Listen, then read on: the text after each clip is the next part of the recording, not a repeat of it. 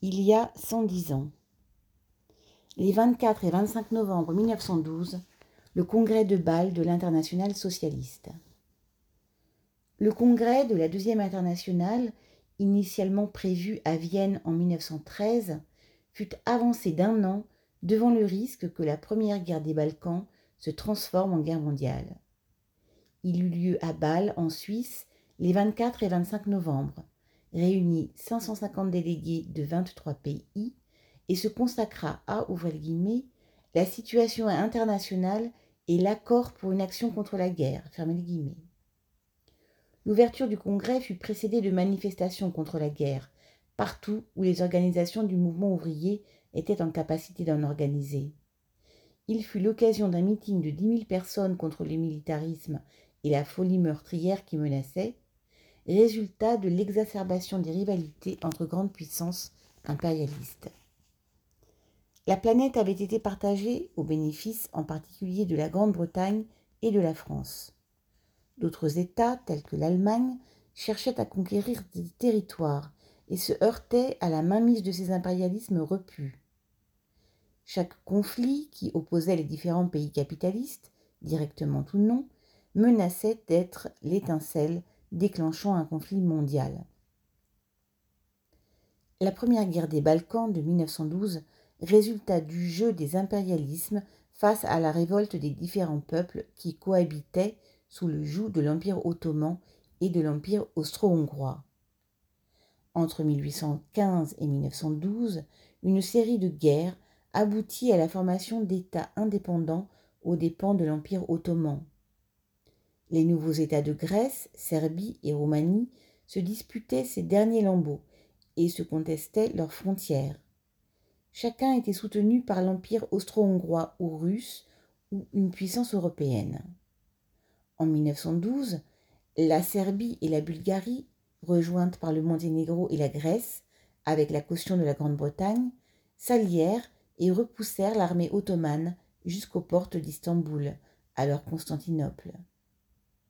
Du fait des alliances contractées par chaque protagoniste, la guerre menaçait de se généraliser en impliquant directement les pays impérialistes. Ce ne fut pas le cas, mais deux ans plus tard, le 28 juillet 1914, l'assassinat du couple héritier du trône austro-hongrois par un nationaliste serbe allait donner le signal de la Première Guerre mondiale. En 1912, l'international regroupait un grand nombre de partis ouvriers ayant une réelle influence et aussi des syndicats. Ces partis avaient des députés, tenaient des mairies, organisaient les travailleurs de multiples façons et jouaient un rôle de premier plan dans leur vie sociale.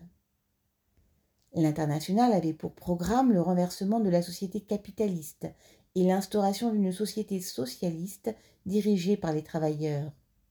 Elle apparaissait comme un pôle capable de contrecarrer la politique de la bourgeoisie et d'opposer l'unité et la fraternité de la classe ouvrière aux rivalités nationales. D'ailleurs, face au conflit des Balkans, les petits partis serbes, bulgares et roumains prirent position contre la guerre et contre leur gouvernement, malgré la répression. Les députés serbes refusèrent de voter les crédits de guerre. Les partis socialistes défendaient la suppression de l'armée de métier et le désarmement. La guerre qui avait opposé en 1904 la Russie et le Japon avait suscité des débats bien plus concrets, d'autant que la défaite de la Russie avait débouché sur la révolution de 1905, suivie de vagues de grève dans les pays impérialistes européens. En 1907, lors du congrès de Stuttgart, les débats avaient laissé apparaître des désaccords profonds.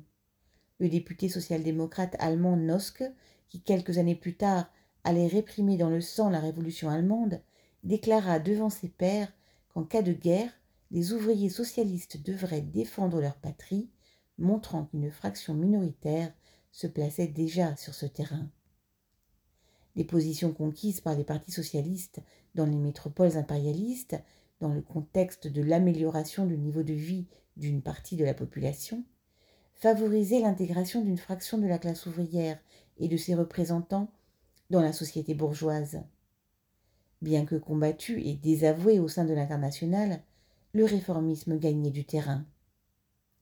une fraction des militants mettait leurs espoirs dans la grève générale, convaincus que l'international aurait le pouvoir d'arrêter la mobilisation guerrière. Les représentants de l'aile la plus radicale de l'international, entre autres Rosa Luxembourg et Lénine, défendaient l'idée que les travailleurs devraient retourner leurs armes contre leurs propres dirigeants. La résolution finale du Congrès de 1907 avait repris les formulations de Lénine. Ouvrez les guillemets.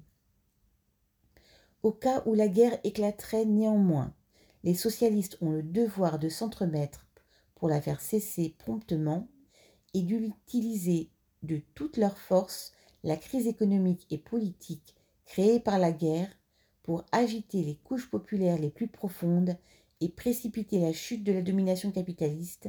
En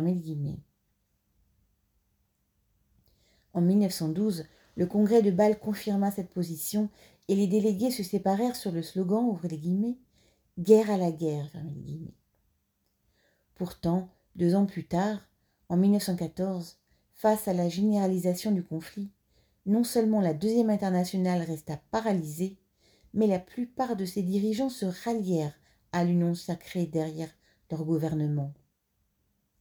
La majorité des députés vota les crédits de guerre et des dirigeants socialistes devinrent ministres, en France par exemple.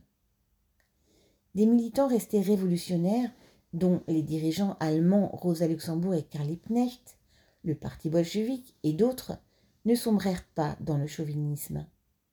La trahison de la majorité des dirigeants des partis sociaux-démocrates européens révélait leur adaptation au capitalisme alors que le développement de celui-ci et l'enrichissement de la bourgeoisie européenne par l'exploitation du reste du monde avaient rendu possible pendant quelques années la distribution de quelques privilèges à une partie des travailleurs et de leurs représentants politiques et syndicaux.